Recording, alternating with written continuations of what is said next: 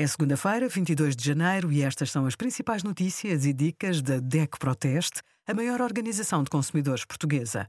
Hoje, em DECO.proteste.pt, sugerimos Lei do Tabaco, onde vai ser proibido fumar, urgências, que serviços de pediatria e obstetrícia estão abertos em janeiro e os resultados dos nossos testes a cápsulas de café. Para pedir um crédito pessoal ou habitação, Pode fazer simulações em vários bancos ou recorrer a intermediários de crédito que o façam por si.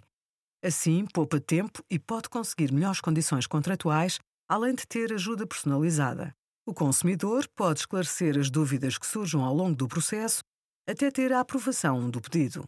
A DEC Proteste Crédito é um intermediário de crédito vinculado e não exclusivo. Aceda ao site e clique no produto que pretende: crédito à habitação ou pessoal. De seguida, use o simulador. Obrigada por acompanhar a DECO Proteste, a contribuir para consumidores mais informados, participativos e exigentes. Visite o nosso site em deco.proteste.pt.